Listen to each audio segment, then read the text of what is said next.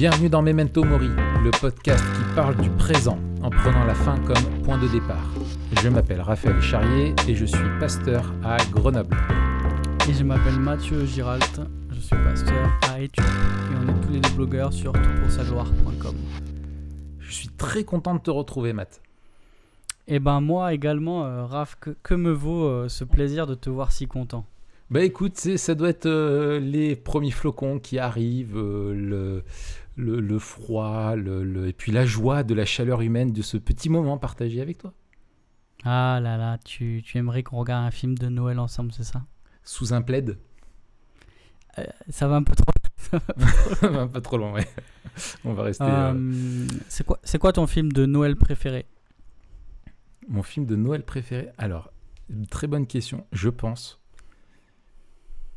Un film de Noël. Alors, bon, déjà, il faudrait expliquer le concept. Euh, si je dois en donner un, c'est Maman, j'ai raté l'avion. Mais oui, mais voilà, mais c'est bien sûr. Mais ça, c'est oui. avec Marvin Euh, et. Marvin et comment il s'appelle l'autre, les deux casseurs flotteurs, là? Les casseurs flotteurs. euh, Marvin et j'ai oublié l'autre. Ah, mais ça, oh là là.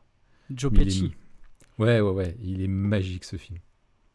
Franchement, Ouais. quand j'étais petit, mais je sais pas combien de fois je l'ai vu. euh, euh, je Je crois que je vais me le refaire euh, cette année. Ouais, ouais, ouais. Nous, on va le montrer aux enfants bientôt. Et On puis la dit, musique, euh, je crois que c'est John Williams, la musique. elle, de- elle est, elle est magique. hein. Il y a Ah, un moment donné, le chant, euh, euh, quand il va dans l'église, là, tu sais, Ouais, qui voit euh, le où t'as des enfants qui chantent, là, euh. tu sais, un chœur, là. Oh là là, je vais pas m'aventurer à l'imiter, mais c'est, t'as des frissons partout, là. Je l'ai réécouté il y a, Ah ouais, il y a- elle est il y a trop, quelques temps, c'est génial, c'est génial. Non, mais il y a des grands classiques comme ça, genre euh, Chérie, j'ai rétréci les gosses, Maman, j'ai raté l'avion. Ouais, euh, Zemeckis, euh, Beethoven, le ré- le réalisateur. là. Beethoven. euh, Beethoven. ça, c'est des trucs, on s'est dit avec Marie, on a une petite liste comme ça, on s'est dit, il faut que nos enfants voient les grands classiques de notre enfance parce qu'ils étaient vraiment cool. Ils étaient a- vraiment je pense qu'il y en a qui ont bien vieilli maintenant, mais. Mais a- moi j'aime trop les films des années 90. Il y a vraiment un, Ouais. un truc euh, dans le ressenti du film des années 90. C'est vraiment. Ah non, Alors est-ce que c'est ça? Parce que c'était quand on était petit Je pense qu'il y a aussi ça, non? Non, moi je pense qu'on a atteint un sommet euh, dans les années 90 et on a eu la chance d'être à cette, euh, à cette époque-là. Mais même les films d'action. Ah, mais, mais bien sûr.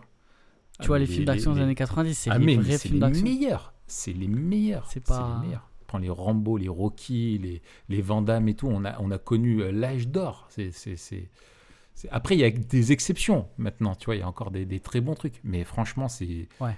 Ils mangent sur le dos de, de, de, de, de- de cette décennie. Pareil pour le rap. Et puis je pense qu'il y avait moins de sorties peut-être.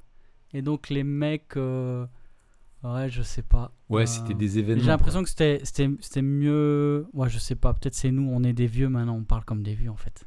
Ouais, ouais. Mais il faut l'assumer, c'est pas grave, on vieillit et c'est. C'est, moi je pense que ça fait. Mais, mais tu, as, euh, tu vois, là, on s'est mis. euh, avec le confinement, avec les enfants, on s'est dit. euh, parce que Sam et Abby nous tannent depuis des années pour voir les Star Wars. Euh, Ah c'est ouais. vraiment. parce que, tu sais, il y a eu tout plein de pubs, là, comme il y en a eu des nouveaux qui sont sortis, là, la, la dernière trilogie. Et ben, du coup, tu avais des pubs de partout, tout le temps. Enfin, tout le monde en parlait. Et eux, ils disaient, nous, on disait, ouais, c'est des grands classiques, tout ça. Et, et du coup, ils voulaient à tout prix voir et découvrir. Euh, j'ai un fils qui voulait des costumes de Dark Vador, là, qu'il n'a jamais vu euh, un, un seul Star Wars et qui était un fan de Dark Vador sans, sans avoir vu Star Wars. Donc, on s'est dit, c'est quand même pas possible. Et du coup, on les a vus. On a fait dans l'ordre de, de leur parution, donc l'épisode 4, 5, 6. Et euh, purée, mais le kiff qu'ils se sont fait, les gamins. Ah Et ouais. Je te promets, oh, chaque week-end, c'est un Star Wars en famille. Alors, tu sais, avec euh, tout le. Avec le plaid, le chocolat chaud, le, le truc et Trop tout ça. Ils nous mettent la tête pendant une semaine bien. où ils attendent de voir euh, Star Wars. Et, euh, et franchement, ils, ont, ils ont bien vieilli, les vieux. Ils ont été remasterisés. Et, Ah euh, et c'est clair que voilà, mais euh, en plus c'est vraiment enfantin, même les dialogues et tout ça, tu vois, c'est c'est très enfantin. Et franchement, tu passes un bon moment. C'est toujours un plaisir de revoir des Star Wars. Alors c'est Enfin, quoi la, la, la, la playlist là des... chez les charriers Qu'est-ce qu'on qu'est-ce qu'on voit si on vient le, le week-end prochain? Ah bah, le week-end prochain, alors en théorie, c'est du coup l'épisode 3 Euh, donc c'est euh, quand euh, Anakin devient Dark Vador, mais il est vraiment dark celui-là, et vraiment dur. Donc on stat, je pense qu'on va aller faire un tour dans Clone Wars, c'est les dessins animés Star Wars, des films d'animation qui ont été produits. Ouais, il y en a des excellents. c'est une série en fait, donc ça se passe, c'est toute la, la, guerre des clones. Et, et du coup, ces dessins animés, c'est vraiment pas mal. Et je pense qu'on va rester un peu là-dedans et, et qu'on verra le, le, le, le 3 là, final parce qu'il est vraiment. Euh, genre, euh, voilà, t'as Anakin qui va trucider je sais pas combien de gamins au sabre laser, euh, c'est trop violent quoi. ouais, ok. C'est, voilà, on veut reporter quoi. C'est vraiment quand il bascule du côté sombre quoi.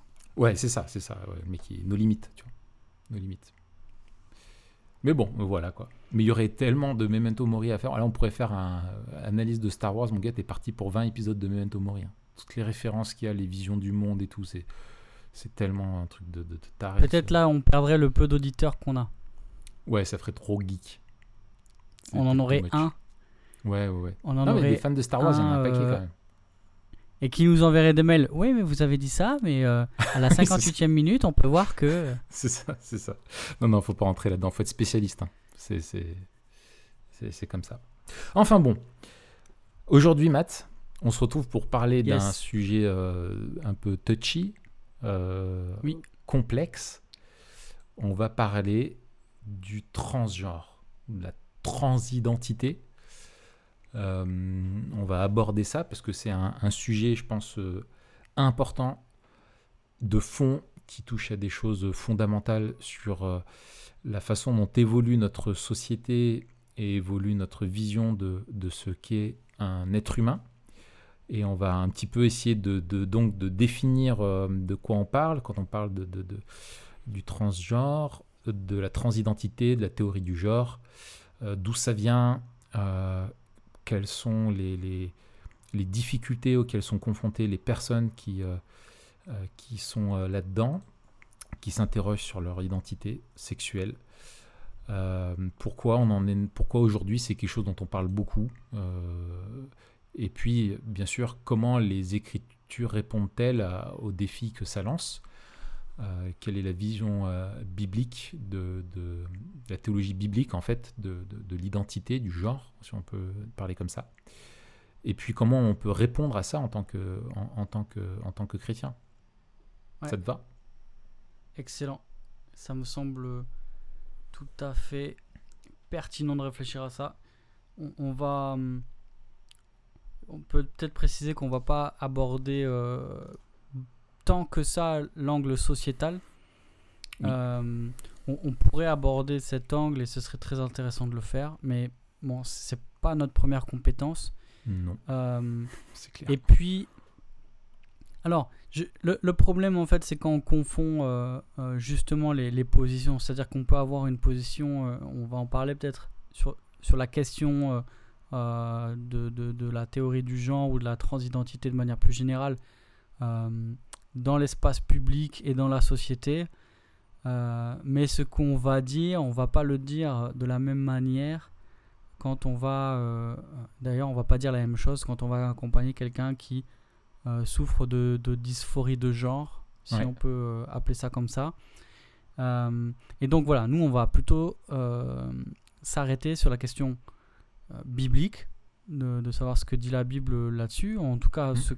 ce, que la vision biblique du monde euh, peut dire à propos de ce sujet, et aussi la dimension pastorale, c'est-à-dire comment on, a, on accueille des gens qui ont des vraies souffrances liées à leur identité sexuelle.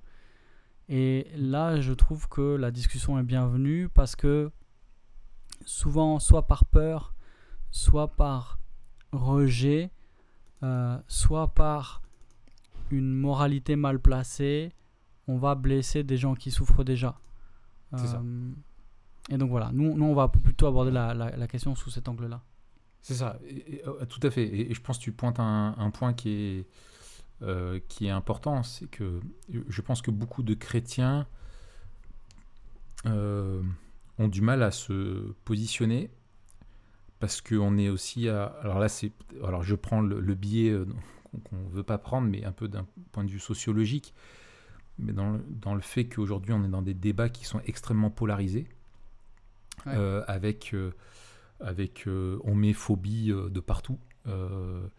Et, dès que tu n'es pas d'accord avec une position qui est évoquée de qui se revendique d'une bien-pensance ou de la, de la façon dont on pense aujourd'hui le, sujet, eh bien, tu es euh, taxé de phobe. Euh, alors, si tu euh, émets, un tu émets des le fait que voilà le, fait d'être de vouloir changer de, sexe c'est quelque chose qui n'est pas bon pour une personne on va tout de suite te dire que tu es transphobe et que tu veux condamner et que tu me juges, euh, que tu rejettes, que tu es euh, voilà.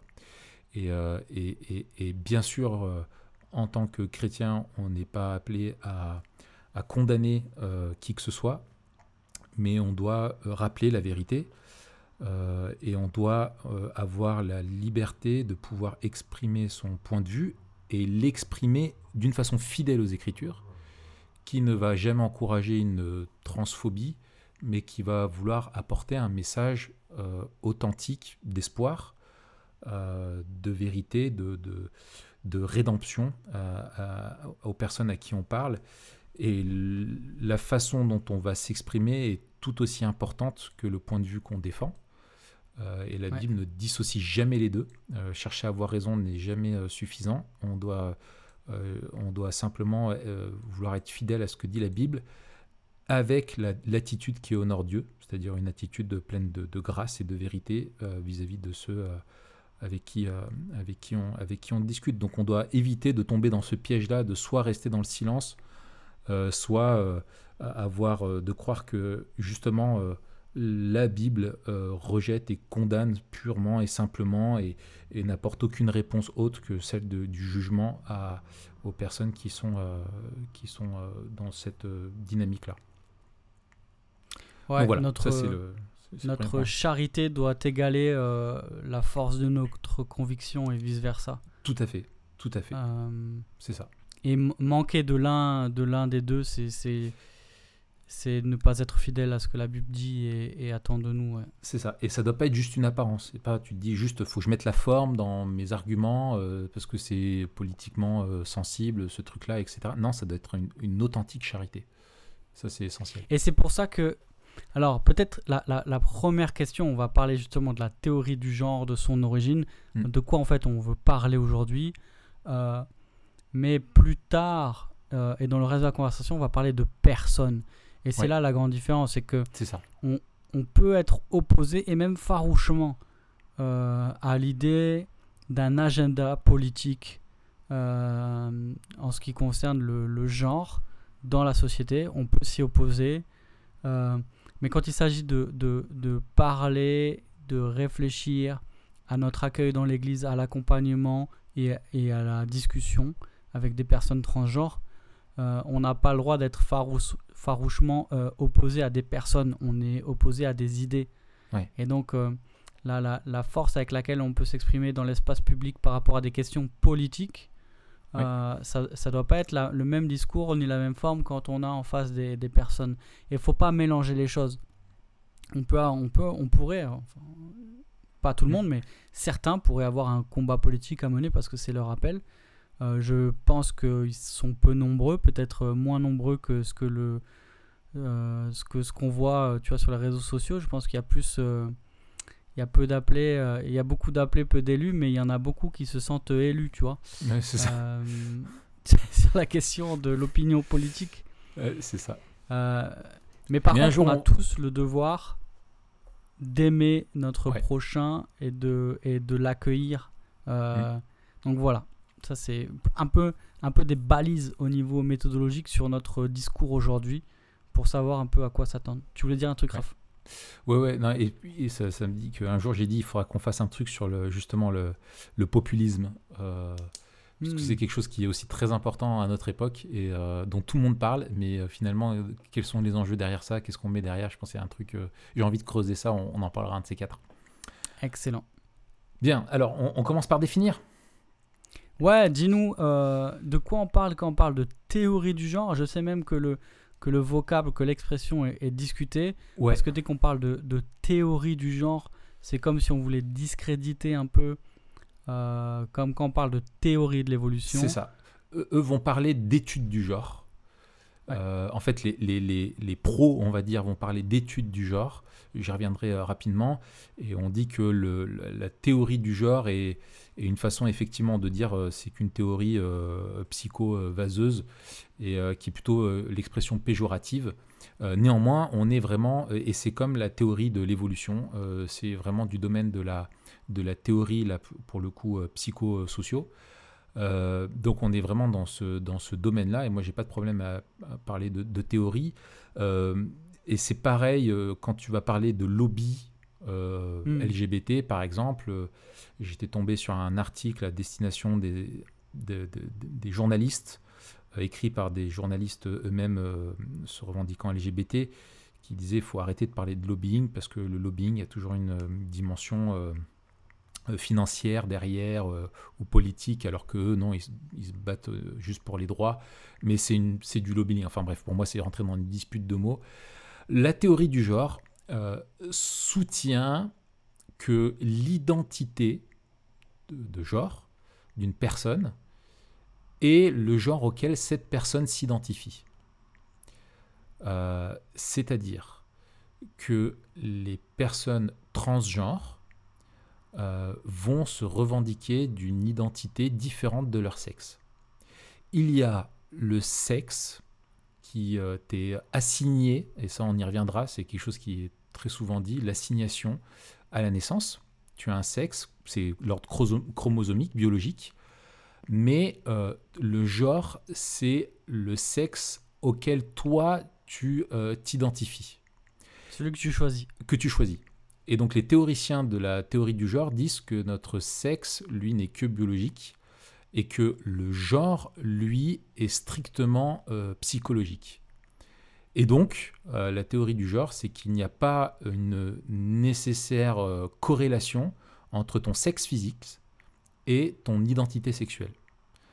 Euh, et donc, c'est radicalement, en fait, ton identité, ton genre est absolument et uniquement que sur un critère psychologique et subjectif. Je me sens, donc je suis. Peu importe mon apparence physique. Euh, si j'ai un sexe masculin mais que je me sens euh, féminin, je suis une femme et c'est le vrai moi, c'est le vrai, euh, c'est ma vraie sexualité, c'est ma vraie identité. Euh, voilà. On parle parfois de, de, de gender fluide, de fluidité des genres. Ouais. Euh, là, on est. c'est l'idée que dans la théorie du genre, il n'y a pas une fixité. C'est-à-dire que. La détermination euh, euh, du genre peut varier d'un moment à un autre. C'est ça. Euh, c'est ça. Et, et- et tu as l'idée, alors c'était, alors la, grande, une, des, femmes qui était la plus importante là-dedans, c'est une philosophe américaine, Judith Butler, qui disait en fait une forme de, de- donc c'est une forme de- de- de construction par réitération. Elle dit que le genre c'est comme une série d'actes répétés qui se figent avec le temps de telle sorte, hein, je la cite, qu'ils finissent par produire l'apparence de la substance un genre naturel de l'être. Donc en gros, c'est un apprentissage d'un comportement euh, social qui va définir quel est ton genre. Euh, Raph, ouais. J'ai une- confession à te faire. Euh, je sais pas si tu le sais, mais quand j'étais à Paris en master à l'école des hautes études, ma première année de master, de master 2, je l'ai passé dans un laboratoire de- d'études de, genre. Sérieux? Ouais, ouais. En Je fait, crois que t'étudiais euh, les nuages. Non, la vague. Ouais. Je vais justement, du coup, Ah, mais c'était je la suis vague de la révolution sexuelle. C'était conceptuel ton truc. C'est ça. Mais du coup, au bout d'un an, je me suis dit, mais en fait, ça m'intéresse pas trop ce qu'on fait ici. Euh, moi, j'ai plutôt envie Mais de pourquoi t'allais réfléchir. en master de de- d'études du genre? Parce que j'ai suivi en fait une des profs qui avait au Beaux-Arts, qui était un peu l'entrée euh, à l'école des hautes études. Euh, et c'est elle qui m'a accepté dans son, euh, dans, son, dans son séminaire, qui était un séminaire d'études de genre en fait. Euh, donc les, les études de genre, la théorie du genre, ça vient des, des cultural studies dans les années 60, Oui, oui, c'est ça. on va où en parler. fait, voilà, bah, tu vas en parler, mais Oui, oui, mais vas-y, vas-y, vas-y, développe. L'idée, c'est donc dans, dans, les domaines de la sociologie, euh, on, étudie euh, le, la sociologie par différents prismes. Et alors, après, justement, je, je suis allé dans un, un, autre laboratoire au bout d'un an parce que je, je, me suis bien rendu compte qu'en fait, ce que je voulais étudier, je ne le trouverais pas ici. Et ce que je trouvais ici m'intéressait guère, tu vois. Mhm. Euh, il faut le dire parce que j'ai suivi pas mal de, de séminaires avec des invités hauts en couleur. Euh, et après, j'étais dans un, un, laboratoire de Visual Studies. Donc en fait, c'est toujours des, des, hmm. des les études culturelles, mais sous l'angle de, de l'image. Euh, et donc en fait, la particularité de, des Gender Studies, c'est que justement, ils vont tout interpréter. C'est une vision du monde par le prisme du genre. Hmm. Euh, et donc, alors, par le prisme du genre, où ils vont avoir pour objet d'étude le genre. C'est-à-dire dans, dans leur étude de la sociologie et du monde, hmm. ils vont prendre le genre comme euh, sujet d'étude. Euh, mais l'un va avec l'autre. Donc c'est quelque chose qui, a, euh, qui est assez jeune, en fait, finalement. Tu vois, ça 60, 60 ans à peu près. c'est ça. C'est ça, c'est ça, tout à fait. en fait, dans, dans, les recherches que j'ai faites, euh, on voit que, en fait, on, fait remonter euh, un, psychologue et sexologue des années 50 qui s'appelait euh, John Monet, j'y reviendrai, où en fait il a travaillé là-dessus, lui à la base, sur la, problématique des hermaphrodites. Hmm. Et en fait, voilà, c'est devenu vraiment un champ de, de, recherche développé à partir vraiment dans les années 60, 70 et alors, la plupart euh, des personnes font remonter ça, en fait, en fait, il y a eu un, mouvement de, transfert de, connaissances et d'études là-dedans entre la, France et les États-Unis. Tu as des personnes qui font remonter ça vraiment avec donc euh, Judith Butler et d'autres femmes euh, euh, qui ont été dans, ce, mouvement euh, dans ce moment-là et puis c'est très lié aussi au féminisme à, la, cause lesbienne etc qui font remonter ça à l'université américaine et ensuite c'est arrivé en France. Mais en fait un mouvement vraiment de balancier. Il y a ce qu'on a les Américains eux-mêmes étaient influencés par ce qu'on a appelé dans les années 60 la French Theory euh, où tu avais tout, un courant. La déconstruction. Euh. Voilà, exactement. Voilà, tout le, courant de la déconstructionniste avec. Euh, alors, Foucault, Derrida.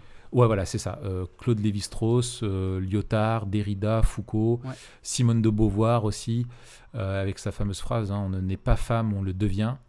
Et donc, le but, c'était de, de, faire un courant un peu d'études qui fait justement cette déconstruction et qui va se réapproprier l'histoire euh, en déconstruisant un petit peu toutes les, les, en gros les, choses arbitraires qu'on a imposées dans le temps euh, sur euh, les hommes et les femmes, sur les codes sociaux, etc.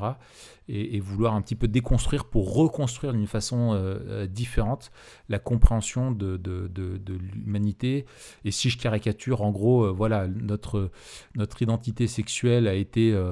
Euh, imposée par un patriarcat euh, hétéronormé et, catholique.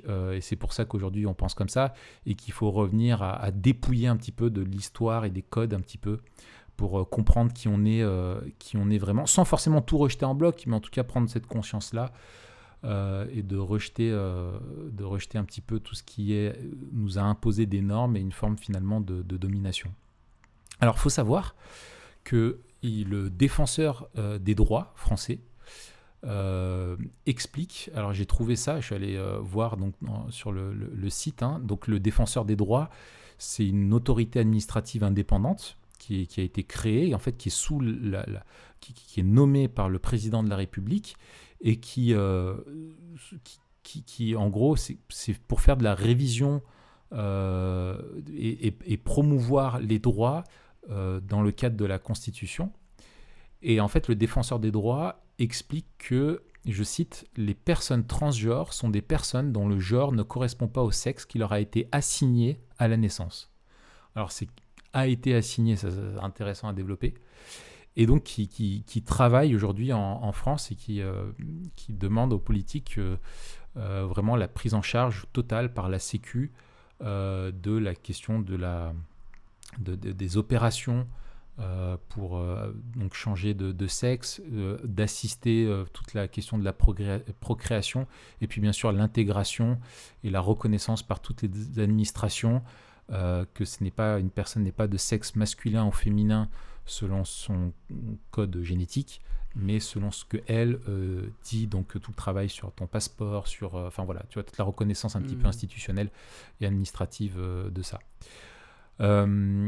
Et, donc tout ça, finalement, trouve son terreau dans la révolution sexuelle des, des années 60, qui voulait vraiment s'affranchir des, normes judéo-chrétiennes en Occident et qui promeut le, plaisir. Et si tu as du plaisir, c'est que c'est bon. Si tu te sens bien, c'est que c'est moralement bon.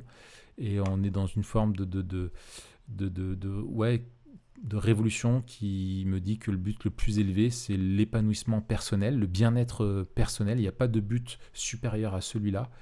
Et, euh, et, et, on le trouve si simplement on, suit nos convictions et que personne n'a le droit de nous dire hormis nous, qui nous sommes et ce à quoi nous devons aspirer dans, dans nos vies.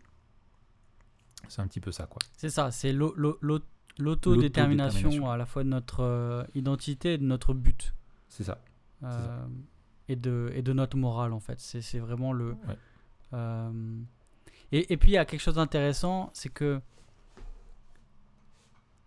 c'est le combat pour vraiment l'indépendance individuelle. C'est-à-dire que euh, la société, non seulement la religion n'a plus le droit de nous dire, genre Dieu n'a plus le droit de nous dire euh, qui nous sommes et quoi faire, mais la société non plus n'en a plus le droit. La société doit juste reconnaître notre droit euh, à déterminer qui nous sommes et donc elle doit se s'adapter à nous. Et donc il y a un renversement et, et c'est aussi intéressant parce que euh, jusqu'à il n'y a pas longtemps, l'autorité, quand même, si elle n'était plus à l'Église, elle était à l'État.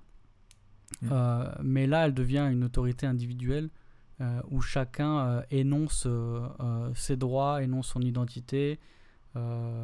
Et, et, et, tout le monde dans les relations avec cette personne doit répondre à ce qu'elle qu'elle décide. je te donne un exemple de, de, mm. ce que je veux dire par là, c'est que avec la question de genre vient aussi la question de la désignation. Et d'ailleurs, le, souvent, les, les, les, les, combats ou les revendications passent par la désignation. Et c'est pour ça que il y a tous ces euh, pronoms euh, qui sont soit des pronoms neutres, euh, soit des pronoms, on veut qu'on t'appelle lui alors que tu es une femme. Ouais, ouais. etc. Des, parents qui se battent pour que leur enfant soit appelé par les professeurs par le nom qu'eux ont choisi. C'est ça. Euh, et puis on a eu l'exemple il n'y a, pas longtemps, euh, je crois que c'était une émission, c'était quoi euh, C'était 7 à 8 ou une émission où il y a un présentateur qui appelait un petit garçon qui était... Alors, purée, peut-être je m'en mets les pinceaux, mais en bref, il y avait un enfant qui disait qu'il était de l'autre sexe que celui qu'il est, quoi. Et pendant tout le, le, reportage, il a appelé par son prénom, euh, bah, celui qu'on lui a donné à la naissance. Et, euh, et tout le monde s'est offusqué de ce, de, du manque de tact et de presque de la barbarie de ce journaliste qui l'appelait par son, ce qu'on appelle le dead name. C'est-à-dire que le, le, prénom qu'on considère comme étant mort, quoi, on ne veut plus l'utiliser. Et donc en fait, maintenant, c'est à la société à, à se plier euh, à la volonté de l'individu. Et donc il y, y, a un renversement et on, on arrive à l'apogée un peu de l'individualisation euh, et de l'autodétermination. Et ça, c'est euh, c'est plus des combats de société, c'est des combats de société pour l'individu, pas pour une communauté, mais pour des individus. Et donc là, on arrive à quelque chose de nouveau pour moi. Ouais, ouais, tout à fait. Et, et mais alors, il y a quelque chose de nouveau et en même temps, euh, j'ai envie de dire, il n'y a rien de nouveau sous le soleil. Euh, dans le sens où, alors, je, tu vois, c'est Andrew Walker là, qui, a, qui a écrit un petit livre. J'ai fait une petite recommandation là, qui va apparaître chez, chez BLF euh, sur le débat transgenre. et en fait, il, dit dedans, je trouve quelque chose d'intéressant, de mémoire. Hein. il dit en fait, c'est une forme de, gnosticisme qu'on retrouve où euh, voilà, le, monde euh, physique, la matière, donc euh, mon sexe biologique est, mauvais, corrompu, et il faut que j'y échappe par ma mon autodétermination, enfin par ma, vision que moi j'ai de la chose, par l'esprit, quoi. Et, et, et, tu retrouves ça finalement, la, matière est, mauvaise, ou là, pour le coup, l'assignation que veut me, dans laquelle veut m'enfermer la société est mauvaise, et c'est à moi, c'est ma conscience qui va dire ce que je suis, euh, ce que je suis réellement. Euh, hmm. et, et, la, et, la, conséquence de ça, c'est que si tu croises, euh, pour certains, ça va jusqu'à le fait que si tu croises quelqu'un dans la rue et que tu dis ah bah tiens il y a un homme, il y a une femme, en fait tu es en train d'imposer tes normes et tes normes à, à, la personne qui est en face de toi euh, était un espèce de, de, barbare euh, transphobe, quoi. Tu vois, hmm. ça, peut... Et, j'ai vu des, dans des, sur des forums ou quoi où les gens disaient, mais avant de demander, euh, on demande bien le nom de la personne, on pourrait aussi lui demander qui elle est. Est-ce qu'elle est un homme ou une femme? Plutôt que de l'enfermer a priori dans une identité qu'elle n'a pas. Et c'est imposer à l'autre ce qu'il est. Enfin, tu vois, ça va, ça va, ça, va, très loin, quoi. ça, va, devenir très compliqué. Et y avait, ça va devenir très compliqué. Euh, et c'est ça. Et il y avait un, un, un, passage qui, qui, est très connu hein, sur les réseaux sociaux euh, dans Arrêt sur image où euh, il y avait un, un, gars, un animateur qui, c'est Daniel Schneiderman, j'en parle dans l'article que j'ai écrit sur le sujet, qui, qui recevait des, représentants du, mouvement LGBTQ et lui fait la remarque en disant ah ben, je remarque bon voilà on est pour la cause LGBTQ mais il n'y a que des hommes sur le plateau. Et là, il y a un gars qui s'appelle euh, euh, Arnaud Gauthier euh, Fawas, qui est administrateur de l'inter-LGBTQ, qui dit Mais je ne suis pas un homme, monsieur, je ne sais pas ce qui vous fait dire que je suis un homme, je ne suis pas un homme. Et en fait, le gars est, a une calvitie, il a une grosse beubare, et, et, voilà. Et le gars en face, il ne sait pas comment réagir, quoi. Il, et il lui ah, dit, mais il faut pas confondre. Le pauvre. Ouais, ouais, identité de genre et expression du genre. Alors le gars, il, comprend encore moins de quoi, à quoi il fait référence.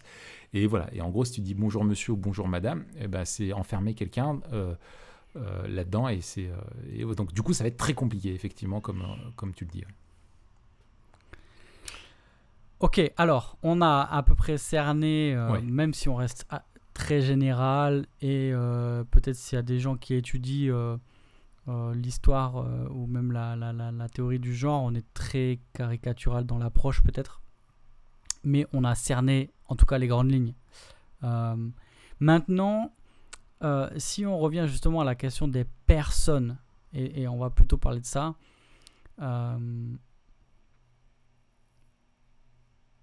quelle, quelle, souffrance vivent les, les personnes transgenres Et peut-être c'est bien de, de, commencer par là pour dire que là, on, on, on, va parler de, de personnes euh, qui souffrent pour la plupart, qui sont pas forcément de la, revendication politique, euh, mais, mais leur revendication est l'expression d'une souffrance quelque part. Oui, oui, c'est ça. Moi, moi j'ai eu euh, affaire à, plusieurs personnes, alors des, proches, jamais de personnes directement qui m'ont parlé de ça en souffrant, en en souffrant elles-mêmes, mais par contre des, proches de personnes qui euh, sont dans une, euh, dans une remise en question de leur identité. Et de ce que j'ai pu euh, consulter aussi sur différents forums, en fait, il y, a une très grande, et ça il faut jamais, je pense, le minimiser, il y a une très grande souffrance. alors il y, a des échelles liées à la souffrance et au, mal-être que des, des psys ont mis en place pour un petit peu essayer d'évaluer où en sont les, personnes. Mais euh, donc tu, as mentionné le mot euh, tout à l'heure, la, dysphorie euh, du genre. En gros, c'est ce, ça, hein, c'est cette inadéquation entre le genre qui correspond au sexe biologique et le ressenti qu'on en a. Et, et, donc les gens, il y a des personnes qui souffrent énormément de, de, ça parce que, en fait, elles se sentent enfermées dans un physique qui ne correspond pas à ce qu'elles ressentent. de ce qu'elles sont Mm. au fond, au, au fond quoi. Et c'est en gros d'être dans le prison, dans le corps d'un autre. Il y a des personnes qui, qui, qui, qui évoquaient ça en fait, euh, et, et, et c'est comme si, euh, imagine, toi aujourd'hui, tu, demain tu te réveilles dans le, dans le corps d'une femme et que tu diras mais non mais je suis pas une femme, je suis un homme, c'est pas euh, le, j'ai pas le bon corps, ça, ça correspond pas. Ouais. Donc il y a, y, a, y a une immense souffrance euh, qui est liée à ça. Et puis euh, il y a euh, aussi le, le sentiment de ce qu'on appelait euh, là, cette assignation, où on, on t'assigne à, à- à un corps, euh, c'est-à-dire aussi la souffrance du regard des autres, qui du Mhm. coup, non seulement toi tu n'es pas dans le bon corps, mais en même temps les autres ne te voient pas euh, comme ce que tu es réellement, alors qu'ils le pensent, hein. C'est-à-dire que euh, bah, justement, c'est comme si euh, toi, Mathieu, on te parlait toujours à toi comme si on te parlait toujours comme si tu étais une femme, alors que tu es un homme. Et tu dis, mais non, je suis pas une femme, je suis un homme. Et, ce regard de la société et des autres euh, sur toi qui ne correspond pas à comment tu te sens, je peux, je peux à peine imaginer la souffrance que, que- qu'on peut, qu'on peut subir quand on vit ça. hein. C'est ça, il y a, y une- y y a double aliénation, euh, il y a une aliénation intérieure où on se, ça. euh, on se reconnaît pas dans, par rapport à, à- à- à- à notre corps, et une, a- une aliénation sociale euh, Ouais. où le regard des autres aussi nous renvoie quelque chose de différent de ce que l'on se sent. Donc il, il faut entendre la, la souffrance de ceux qui vivent cela. C'est ça. C'est ça. Euh, à ton avis, pourquoi on voit un tel développement de, cette question dans les, euh, dans les dernières décennies? Est-ce que euh, est-ce que c'est quelque chose qui est juste plus médiatisé qu'il ne l'était pas avant? Est-ce que c'est quelque chose qui est encouragé? Est-ce que tu penses qu'il y a des gens euh, qui ne souffrent pas de dysphorie de genre, mais qui sont plutôt dans une, une exploration de l'identité, peut-être avec une mesure plus grande et euh, une créativité plus grande que d'autres. Euh, et qu- à ton avis, pourquoi on, on voit de plus en plus la, la question euh, arriver? Alors, euh, je pense qu'il y a plusieurs facteurs. Alors là, impossible de... Moi, c'est juste des pistes que, que- que je vois et, et probablement il, il m'en... Il m'en il- je, je passe à côté de, de nombreuses. Euh, moi, ce que je vois, il y a, il y a plusieurs... il y a plus- je dirais qu'il y a plusieurs... Il y a plusieurs strates.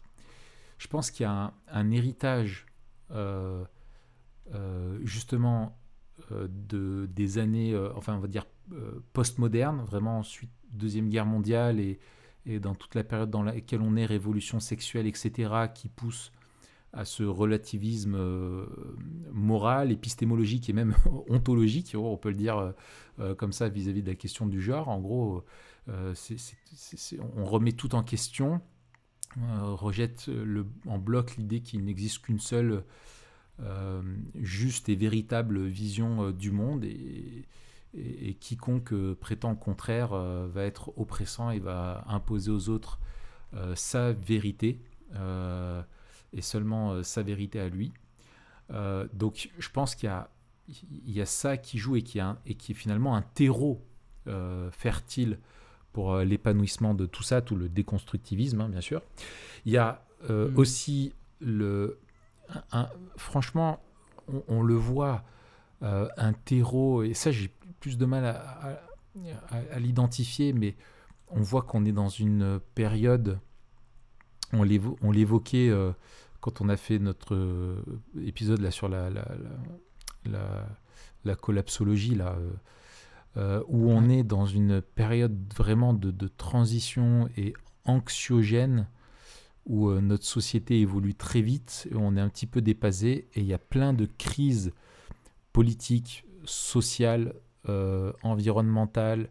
On est dans une période globale où on remet tout en question, mais pas juste pour l'intérêt intellectuel, mais pour des raisons existentielles. Euh, c'est qu'on ne sait pas du tout où on va. Euh. On est plein de peur et toutes nos certitudes volent en éclats.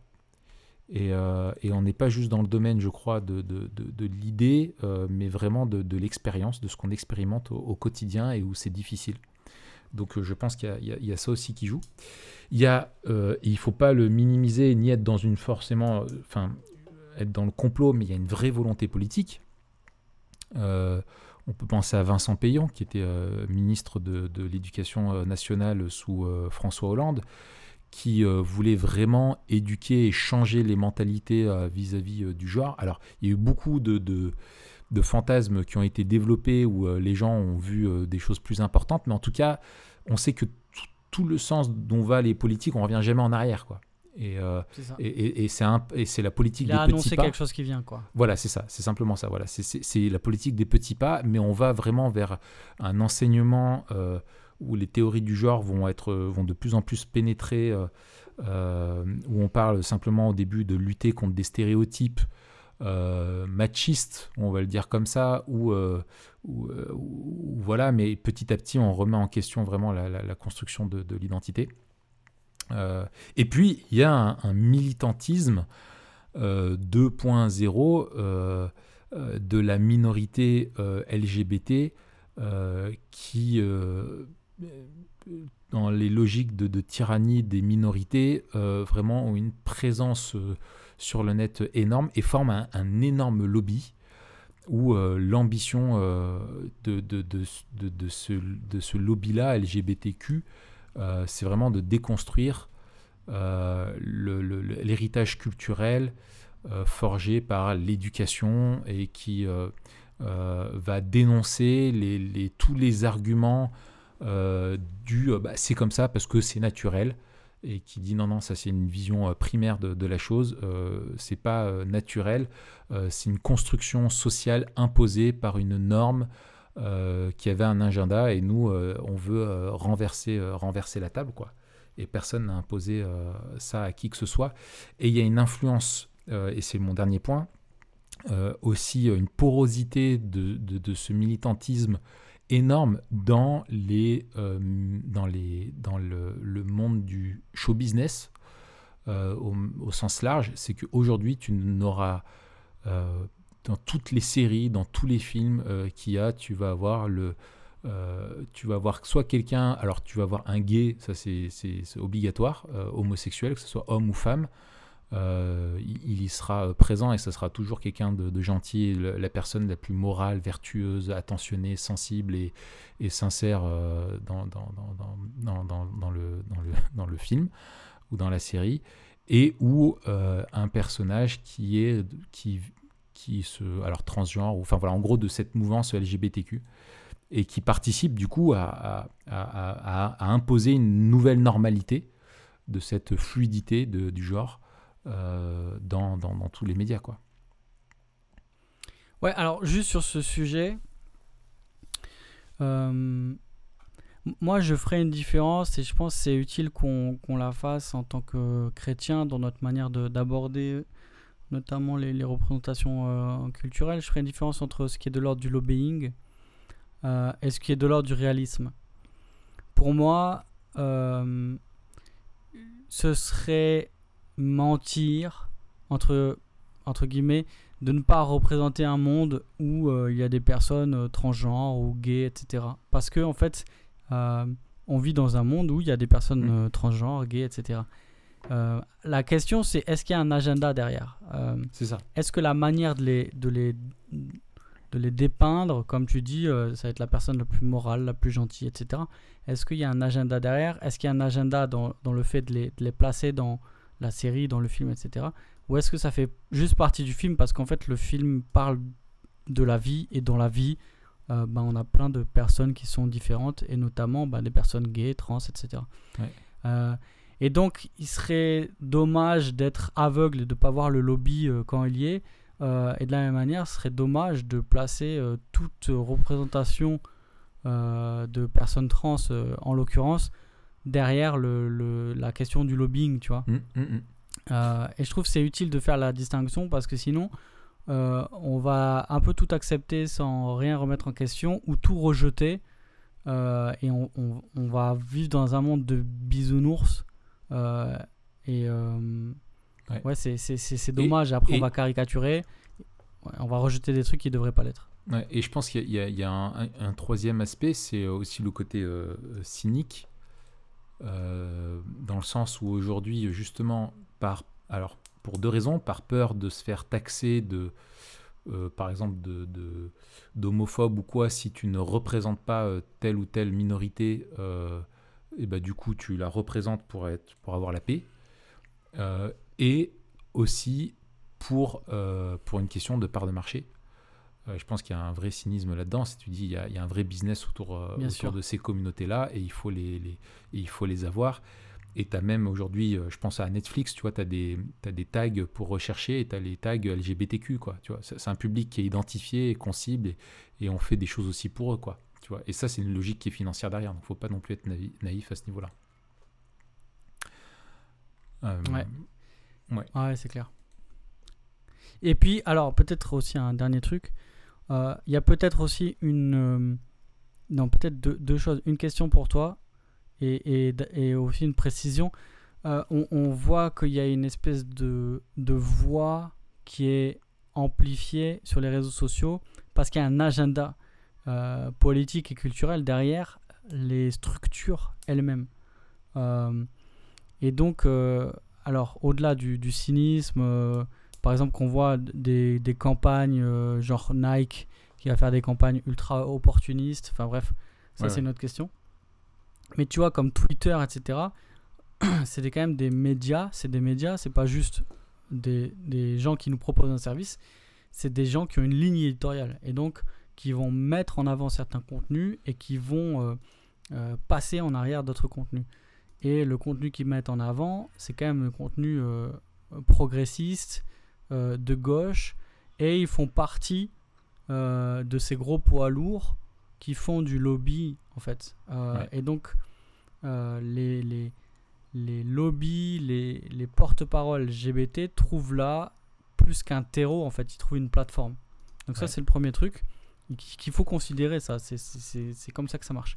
C'est ça. Euh, deuxième question, est-ce que tu penses qu'il y a une dimension presque de la révolution marxiste euh, avec un renversement de la société dans cette question-là de, de- du transgenre? Alors, euh, en fait, alors, ce que tu dis est, est- excellent parce que euh, j'ai vu ça. Alors, oui, je crois. Euh, je vais te répondre, si tu arrives un petit peu à meubler, euh, je vais te répondre en, en deux secondes parce que, euh, en fait, euh, où est-ce que j'ai vu ça? C'est. Alors pourquoi je dis ça? Pourquoi je dis ça? Parce que j'ai vu aussi des, certains commentaires. alors ça n'a pas rien à voir pour le coup, mais c'est pas directement la, la question qui nous intéresse.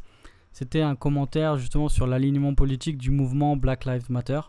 Ouais. Euh, et il me semble qu'il y a une convergence, et on l'a vu euh, dans, dans la manière dont il y a une convergence entre la lutte euh, pour la, la- la reconnaissance des droits des, Ouais. alors surtout aux, aux États-Unis des, des Afro-Américains Ouais. et de la question de, du genre et de la transidentité. Oui, oui, oui. Et cette convergence de lutte, elle fait aussi qu'il y a des, des convergences dans le discours.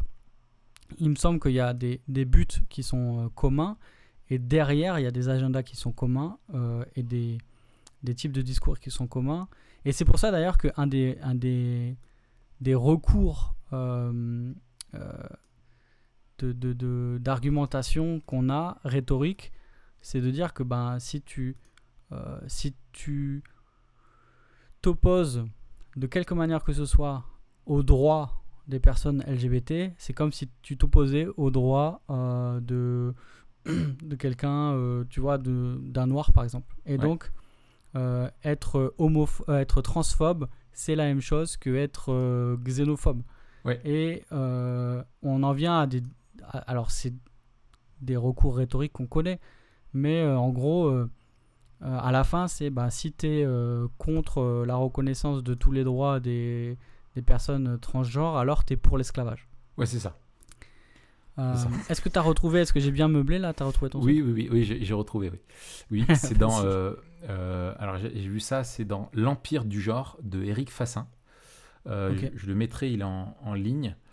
En fait, il, il- il fait mention de d'une des grandes philosophes qui s'est penchée là- là-dessus.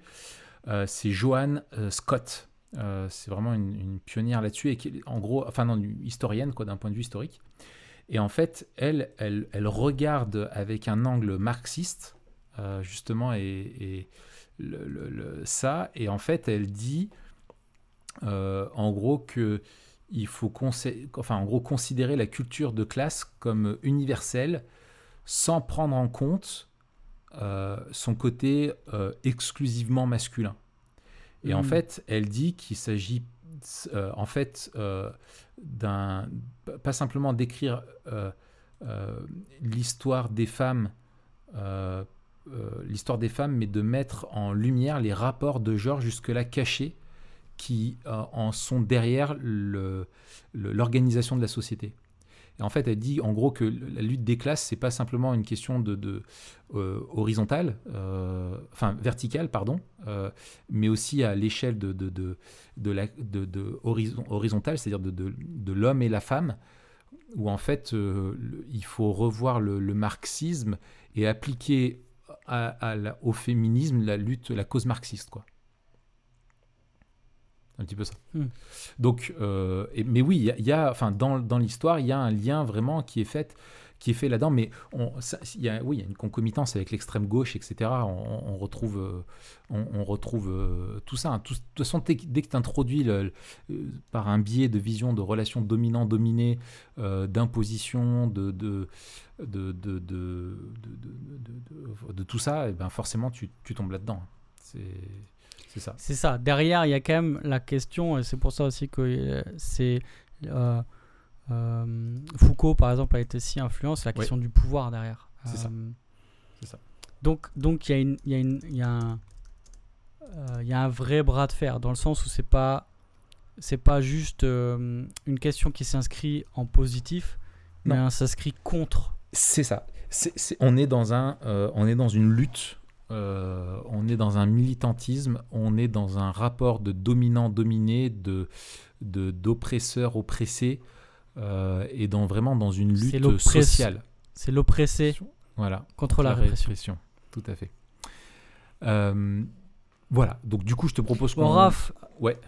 avance qu'on avance parce que là, en fait, on, il, ça- 52 minutes, on est à la deuxième question. On est, on, on est, ah non, on est à la troisième. Ça va, ça va. Mec, on est large, c'est on est large. podcast.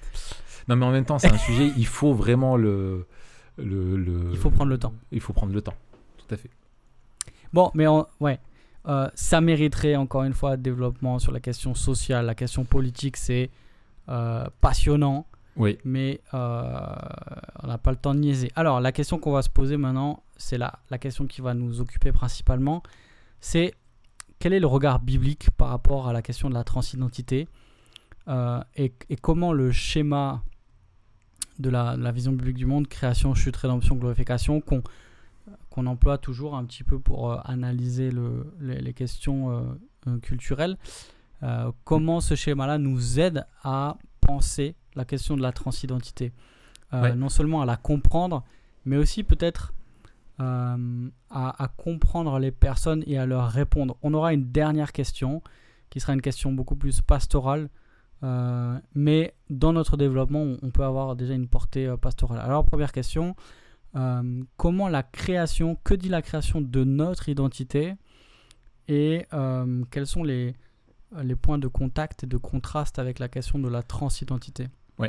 Alors, euh, euh, en fait, effectivement, le, schéma pour, aborder cette problématique-là, la, meilleure façon pour nous de, de- la comprendre, c'est de la- de l'analyser par ce prisme-là, création, chute, rédemption, parce que ça explique vraiment, ça répond euh, vraiment au, au problème. Et ce qu'on retrouve, en fait, euh, dans la doctrine de la création, c'est les fondements qui sont posés par Dieu.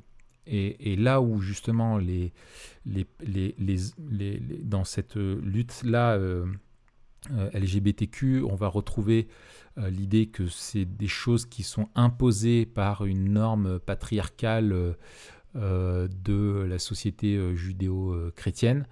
Euh, c'est euh, pas du tout ou hétéronormé, c'est pas du tout ce qu'on retrouve dans, dans les écritures.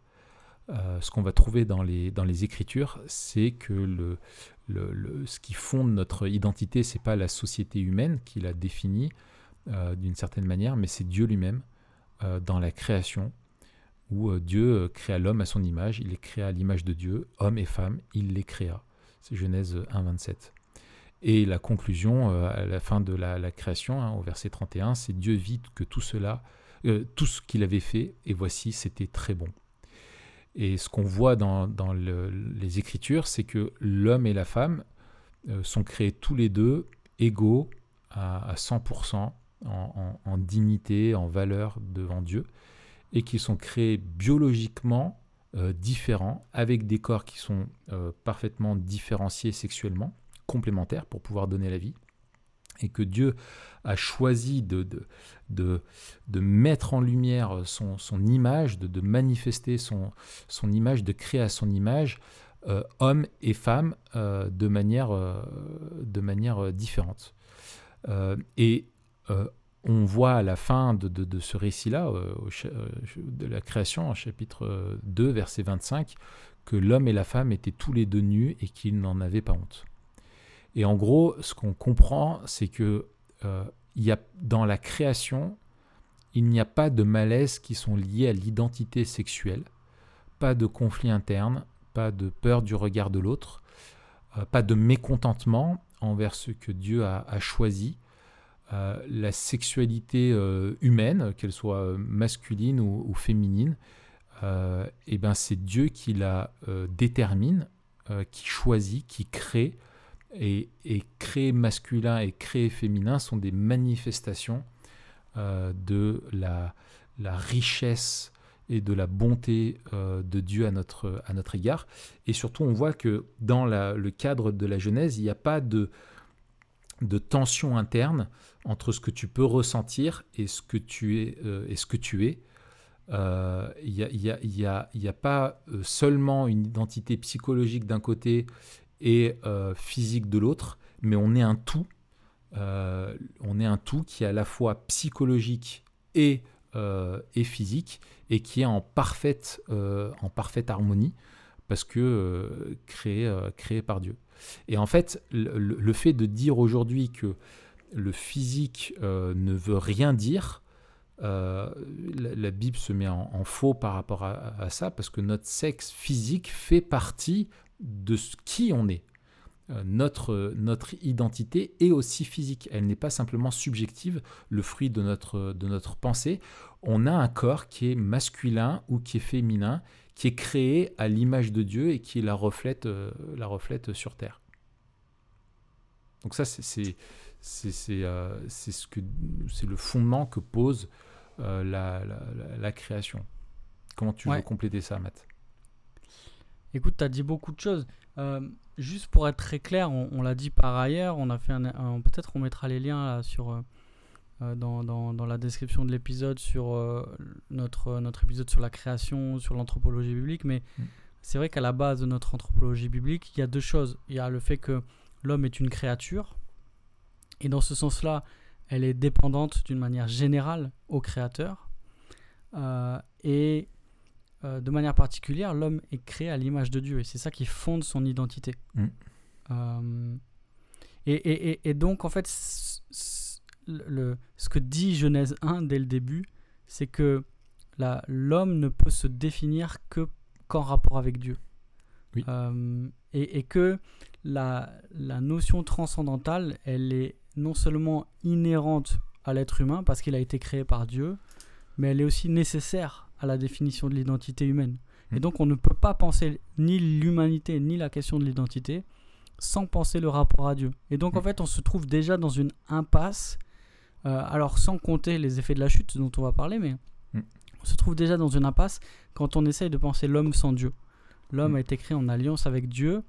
Euh, et, et, et, donc ce serait fou en fait de vouloir se passer du regard de Dieu parce que c'est lui qui a déterminé qui nous sommes. Euh, et donc, ça, c'est très euh, important pour nous. Et, ça, ce que tu dis, c'est. Vas-y, Raph, c'est aussi ton podcast. Oui, oui, mais ça, c'est important parce que le genre, fondamentalement, est quelque chose que tu es pas simplement une vision que tu as de toi. On ne touche pas à la représentation, on touche à l'ontologie. Euh, on touche à, qui fait qui tu es. Euh, et, cette et la, et la, et, la, et, voilà. Et en fait on est créé homme ou on est créé euh, femme. C'est un, une dimension holistique quoi. C'est un cadeau holistique qui inclut corps âme esprit mission mandat etc etc c'est ça c'est quelque chose d'essentiel à notre identité c'est à dire que c'est pas une et, c'est ça d'ailleurs le un des un des leviers dans la pensée de la théorie du genre, c'est la distinction, comme tu l'as dit, euh, entre le discours sur nous mm. et, euh, et, euh, et la, la, la, réalité de l'être. Et c'est ça où, quand tu parles d'assignation, c'est ça. C'est-à-dire que on est plus, on, est, on dit quelque chose de nous qui est différent de ce que nous sommes. Et d'ailleurs, les, on est obligé de partir de ça comme point de départ, même en fait quelqu'un qui, alors sur un plan euh, théorique et même pratique, euh, quelqu'un qui a un problème de, genre, d'identité de genre, va justement être obligé d'affirmer qu'il y a une différence entre euh, ce qu'il est et ce qu'il pense être. Mm. Et que ce qui le définit vraiment, c'est ce que lui, il pense, être. Tout à fait. Mais s'il n'y avait pas ce décalage, en fait, il n'y aurait, pas de problème, il n'y aurait pas de souffrance. Mm. Et donc, c'est bien que on est obligé de reconnaître un décalage entre ce que nous sommes et ce que nous pensons être. Euh, alors, justement, la souffrance, elle vient du fait que, notamment, euh, on se regarde et on se sent différent de ce que l'on est. Euh, mais, mais la question est, est bien là que, que l'identité réside dans la réalité physiologique, puisque toute la démarche, en fait, enfin, toute la démarche, la démarche d'un bon nombre de personnes qui euh, sont transgenres va être justement de changer de corps. C'est ça. Parce qu'on doit vivre euh, une cohérence, une congruence entre euh, ce que l'on est et notre corps. Pourquoi? Parce qu'en fait, ce que l'on est, c'est notre corps. C'est ça. C'est pas juste un discours sur nous. C'est fondamentalement, fondamentalement ce que l'on est.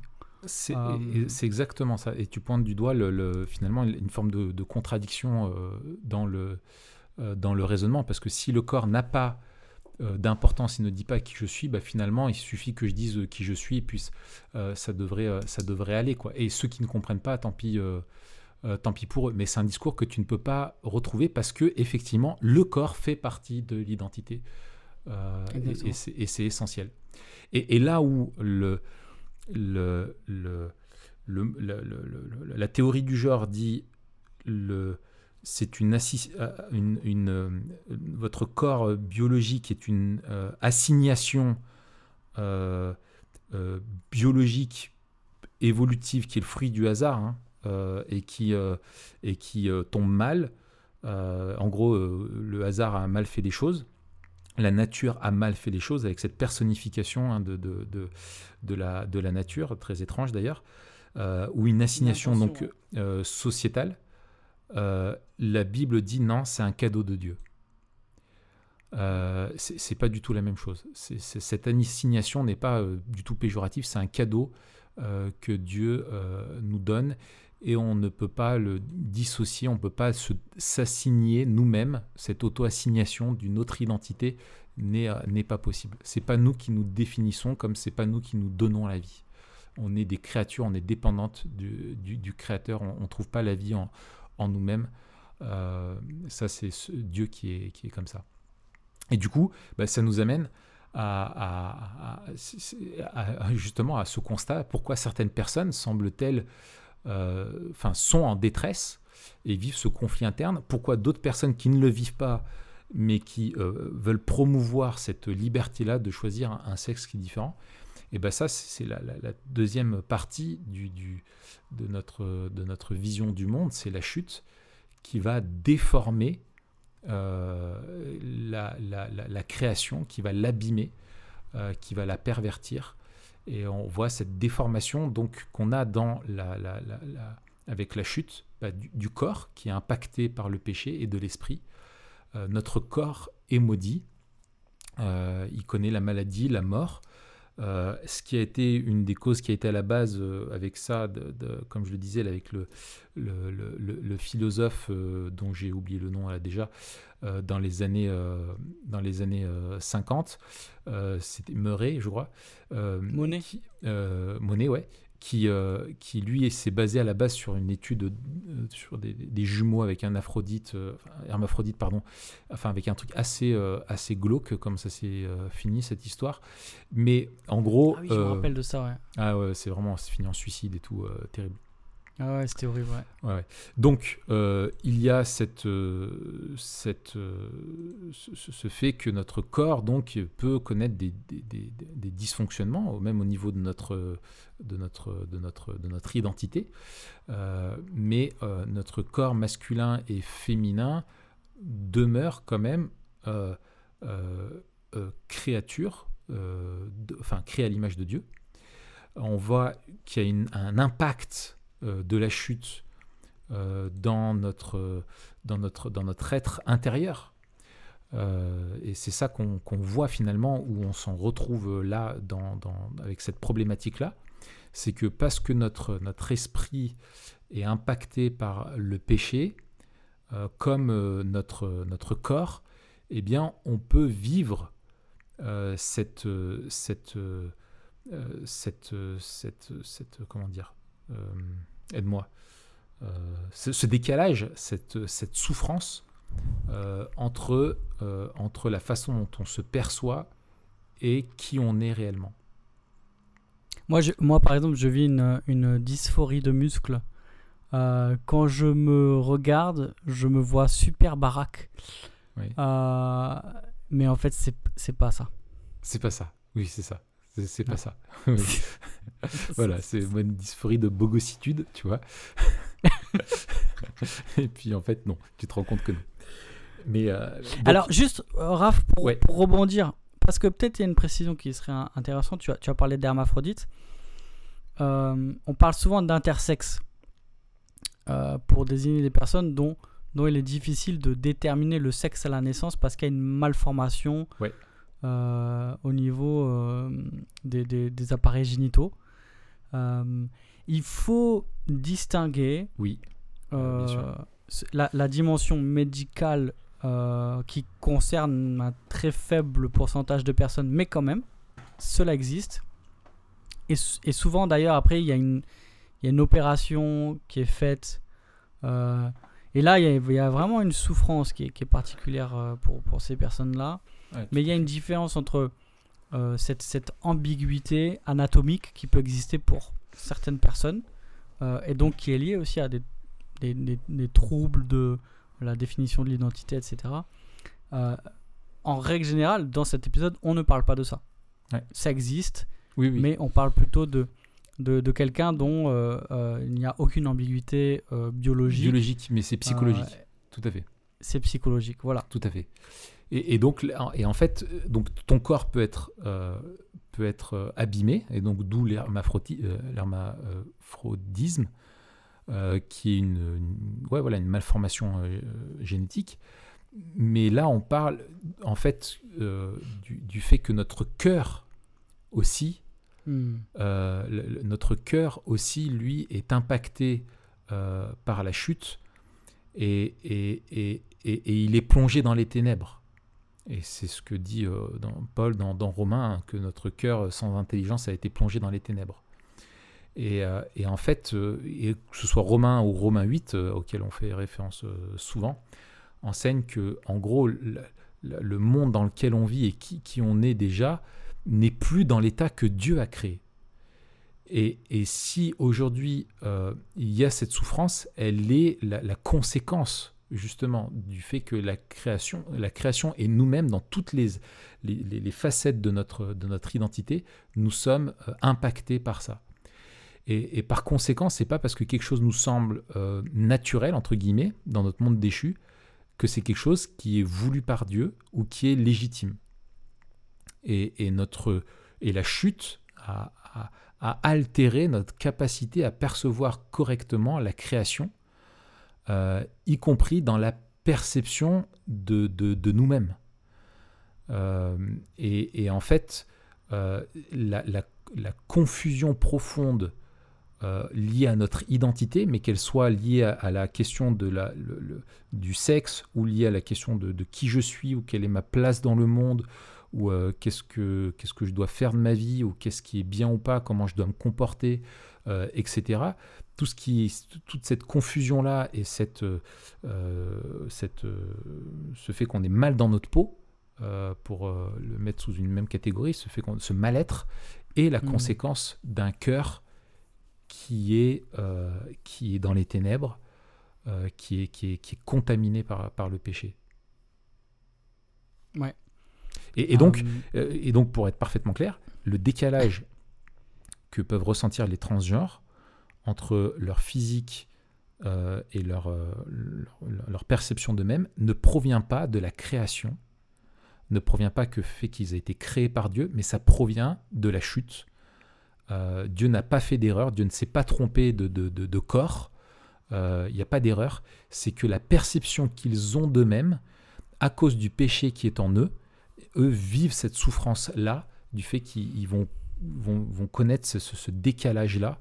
Euh, en plus de ça, on vit dans un monde qui est rebelle à Dieu et qui va encourager euh, qui va encourager et promouvoir ce décalage-là comme étant quelque chose en fait qui est ce qui est euh, en fait ce qui est ce qui est pas normal.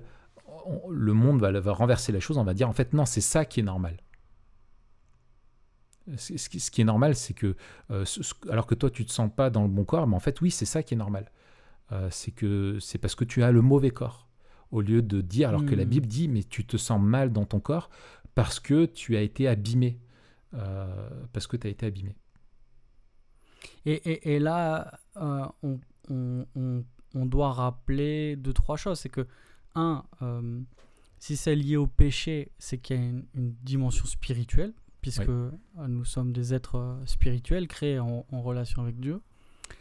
ensuite, si c'est lié au péché, c'est qu'il euh, y a une, une, vraie souffrance, des vraies luttes, des vraies tentations. Tout à fait. Et du coup, on n'est pas forcément dans une espèce de lubie euh, revendicatif, euh, philosophique ou politique. On, est avec quelqu'un qui souffre à cause de son péché. Et on est quelque part tous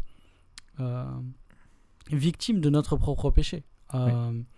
Et on, on, est tous victimes de, de notre enfin pas victime, mais en tout cas on subit la corruption euh, de nos corps. Et donc euh, il y, a une réponse qui est apportée dans justement dans la, rédemption, euh, donc liée au, péché. On, va voir notamment dans le prochain point aussi le, le, la place de, de, la repentance, etc. dans, dans, le, dans ce processus de pour, pour accompagner des personnes euh, transgenres.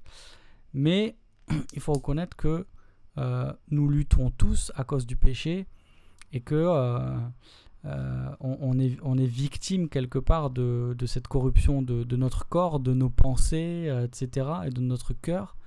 Et, et, et, donc, on ne veut pas ajouter un fardeau à des personnes qui souffrent et qui n'ont pas choisi pour la plupart de, de penser ce qu'elles pensent et de vivre cette aliénation qu'elles sont en train de vivre. C'est ça. Et, oui, c'est ça. Et, c'est toujours le fait de, de, je veux dire, euh, théologiquement parlant, le fait de, de, de vouloir changer euh, de sexe, euh, enfin d'apparence, parce que tu ne changes pas, de, enfin tu, tu, tu, changes, tu vas faire une opération chirurgicale, mais tu, tu finalement, enfin c'est même superficiel quoi enfin superficielle, euh, dans le sens euh, c'est que le, le, le, le, phénotype que tu vas changer. Mais euh, le, fait de vouloir ça, c'est une rébellion.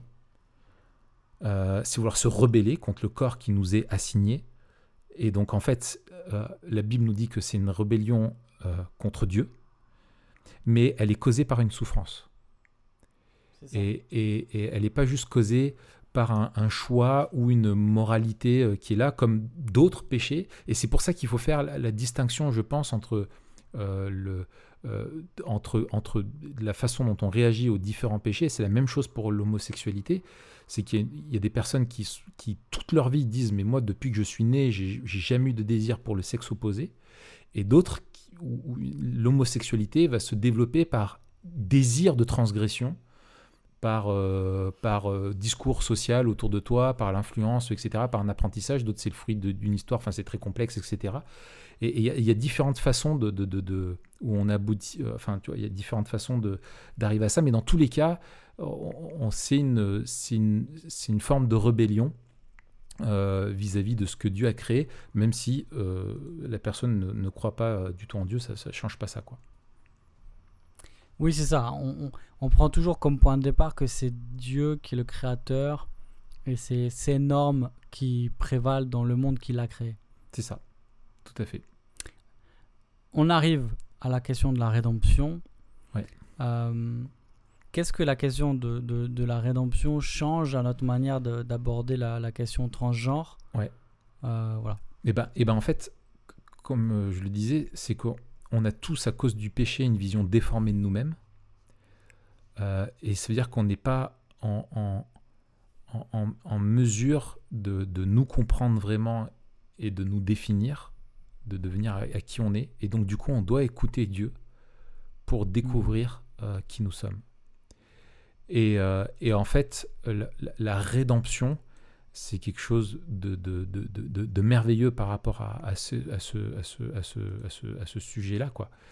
C'est que, en fait, euh, l'utopie euh, transgenre, euh, des, des transgenres et de toute la LGBTQ, ça serait une société qui accepterait parfaitement cette vision du monde, qui intégrerait parfaitement, mais quand bien même cette société verrait le jour, la souffrance inhérente au péché, elle demeurerait.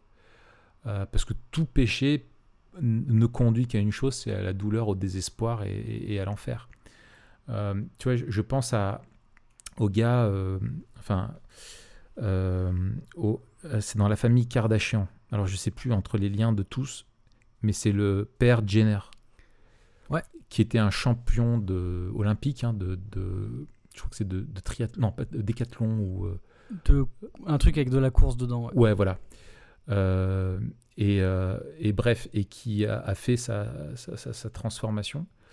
Et en fait, euh, et du coup, qui- donc, qui a changé de sexe et qui est allé, enfin, qui est allé au bout du processus. Et en fait, tu vois, la vie du gars, bah, c'est d'enchaîner des téléréalités et, euh, et, de, et, et il a témoigné plusieurs fois de, de, de- de sa souffrance et qu'il est toujours dans une lutte perpétuelle euh, vis-à-vis de qui il est, quoi. Hmm. Et en fait, euh, et en fait là où l'idéologie transgenre nous apprend à penser notre corps comme euh, une forme de, feuille vierge, euh, un tableau blanc et qu'on peut en faire ce qu'on veut, euh, la Bible euh, nous dit que non, on a été créé par Dieu, que la chute nous a, abîmés, mais que euh, euh, et qu'elle nous a brisés, mais que ce que Christ nous offre, c'est pas un nouveau sexe, c'est une nouvelle vie. Hmm. Et c'est ça qui est merveilleux, c'est que le, le- le salut pour nous n'est pas dans la chirurgie, dans l'apparence, mais c'est de guérir le cœur. Et en fait, Christ nous donne un cœur nouveau. Et c'est ça la, la rédemption.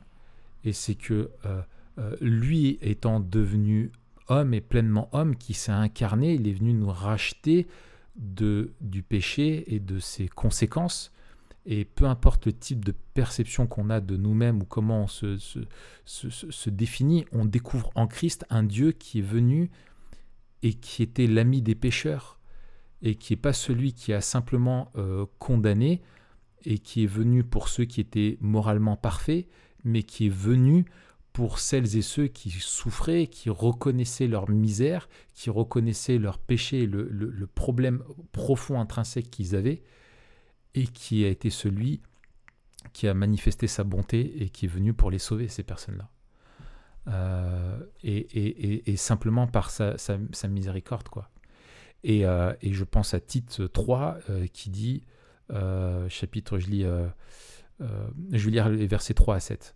Nous étions autrefois insensés, désobéissants, égarés, asservis à toute forme, euh, d'es- à toutes espèces de désirs et de passions, vivant dans la méchanceté, dans l'envie, odieux et nous haïssant les uns les autres.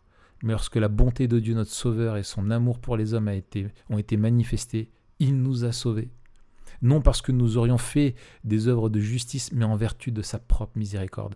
Par le bain de la régénération et le renouveau du Saint-Esprit, il a répandu sur nous avec abondance par Jésus-Christ, notre Sauveur, afin que, justifiés par sa grâce, nous devenions euh, héritiers dans l'espérance de la vie éternelle. Et c'est ça le, merveilleux cadeau de, l'Évangile, c'est ce salut qui nous est offert, c'est cette régénération qui nous donne un cœur nouveau et qui on va apprendre à, nous voir pas simplement au travers de nos yeux, mais au, travers des, yeux de notre, euh, de notre Créateur. Euh, voilà ce qu'on peut dire, euh, ce qu'on peut dire là-dessus. Excellent. Ce que tu as dit tout à l'heure avec l'exemple de, de Jenner, je crois que c'est Kathleen Jenner. Euh, Peut-être. Mais c'est intéressant parce que, effectivement, le, le, le, le, rêve euh, pour ces personnes, ce serait de que leur corps corresponde euh, à, à, à, leur pensée. mais on voit que quand c'est le cas, de manière superficielle en tout cas, l'aliénation demeure parce qu'il y a toujours une différence entre la manière dont ils ont été créés et, euh, mm. le, et leur état. Et euh,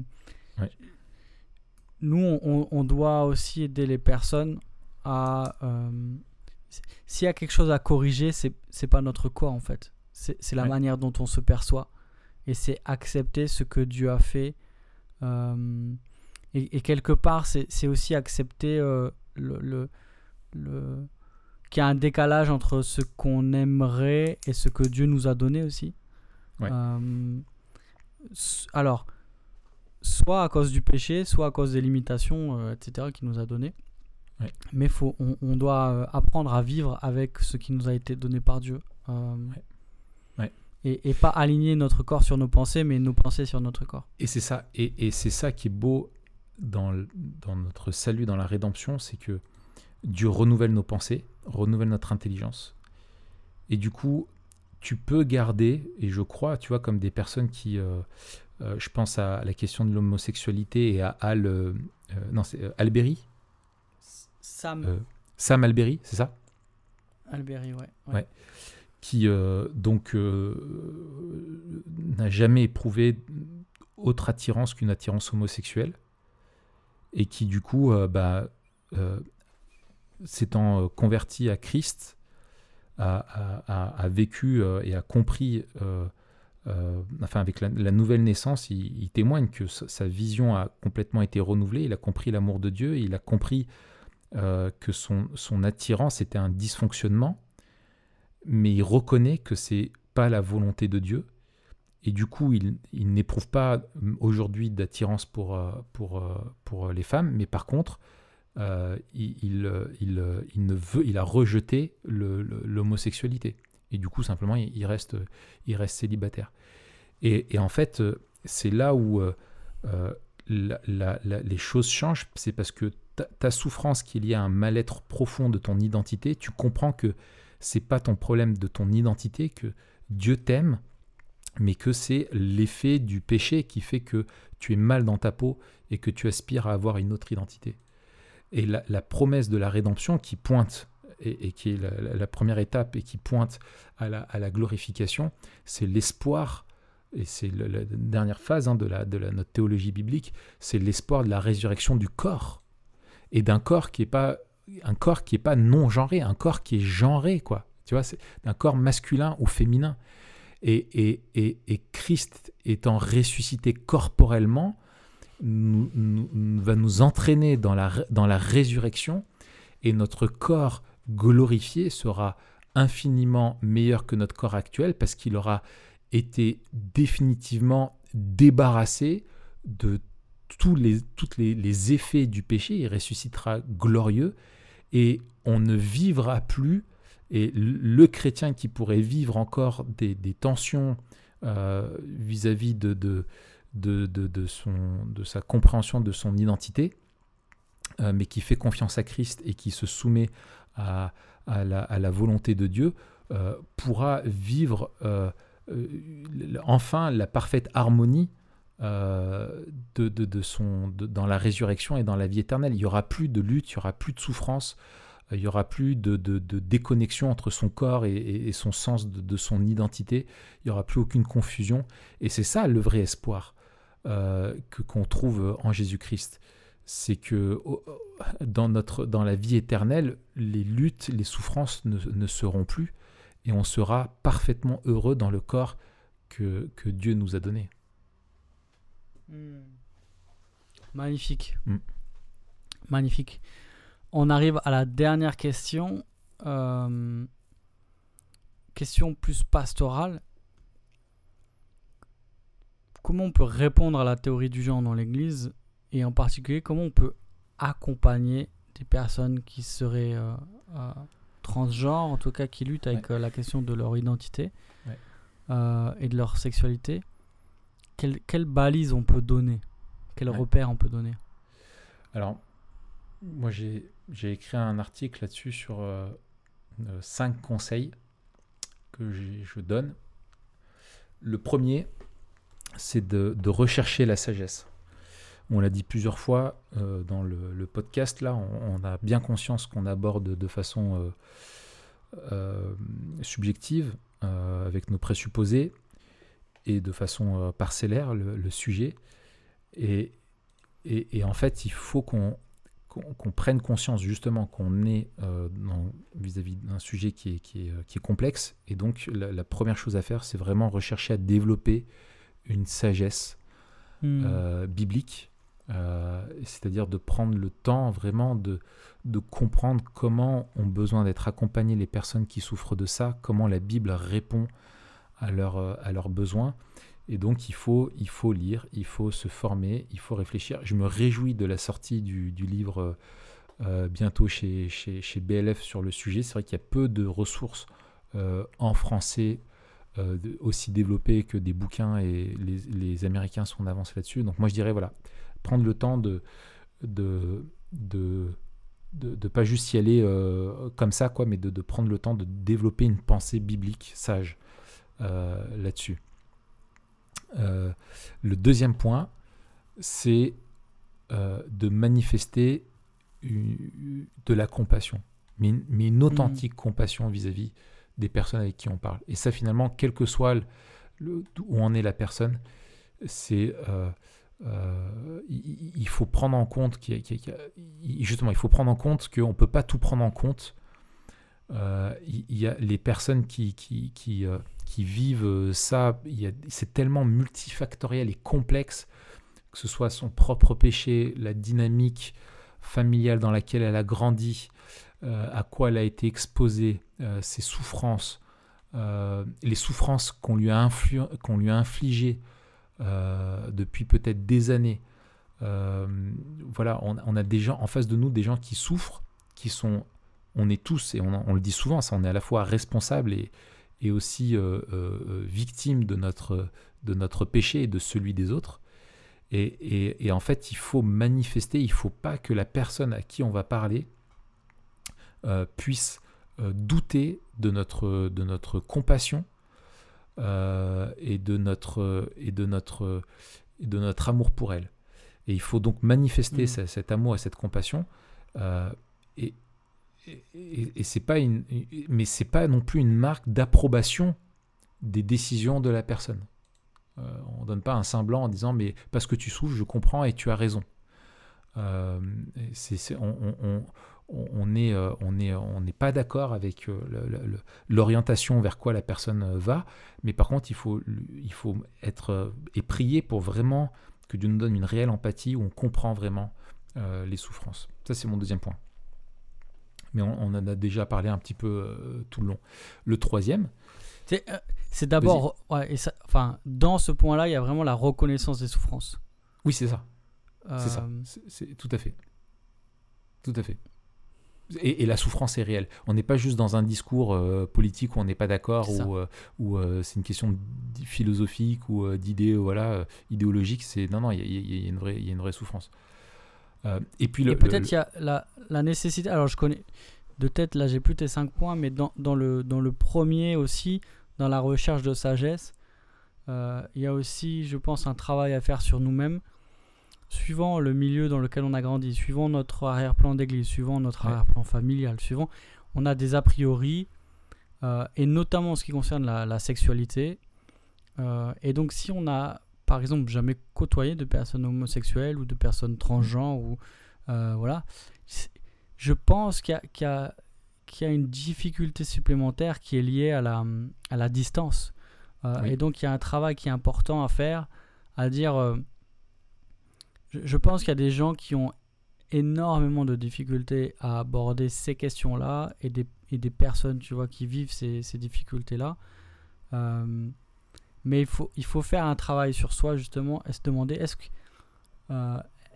est-ce qu'on est en train de ressembler à Jésus qui, qui s'approchait de personnes euh, qui étaient euh, non seulement rejetées par la, euh, par la société, mais aussi tellement éloignées de qui lui était, parfaitement saint et, et, pur, et pourtant il s'est approché de, de, ceux qui étaient les, les plus tordus, entre guillemets, en, termes de péché, je veux dire, ceux que la société regardait comme des, parias, et c'est de, eux que Jésus s'est approché. Donc nous avons là aussi à faire vraiment un travail sur euh, des présupposés qu'on pourrait avoir pour s'approcher de ces personnes avec, euh, compassion et avec euh, un véritable amour, comme tu disais. Ouais, tout à fait. Ouais, bah c'est c'est ça, c'était ça rejoint le troisième point là. Ah, C'était de, de, de, dire la vérité avec de l'évangile avec amour. Et, mmh. euh, et c'est quelque chose, euh, moi je suis attaché à ça, c'est qu'il faut vraiment, euh, alors qu'on, qu'on, il faut pas qu'on tergiverse avec la vérité. On ne peut pas. On doit être intègre vis-à-vis des Écritures et on doit être intègre aussi dans notre façon de, de, de, les, de les présenter. Et il faut que la personne puisse vraiment attester en face de nous qu'on croit sincèrement qu'on n'est pas mieux qu'elle. Hmm. Euh, que, que, peut-être qu'on souffre pas de, on n'a pas les mêmes tentations, on n'a pas le, le, même péché, mais on est tous, il n'y a, qu'une seule place où qui est la nôtre, c'est au pied de la croix. Quoi. On n'est pas, on n'est pas au-dessus, on n'est pas, on n'est pas moralement supérieur. Euh, et, et, il faut vraiment s'assurer et, et, le, et le dire à la personne euh, et, le, et le manifester qu'on n'est pas mieux qu'elle. Et, et c'est ça, rechercher à maintenir nos convictions tout en témoignant de la miséricorde. Et c'est ça, être à l'image de Christ. Euh, c'est ce qu'il a fait.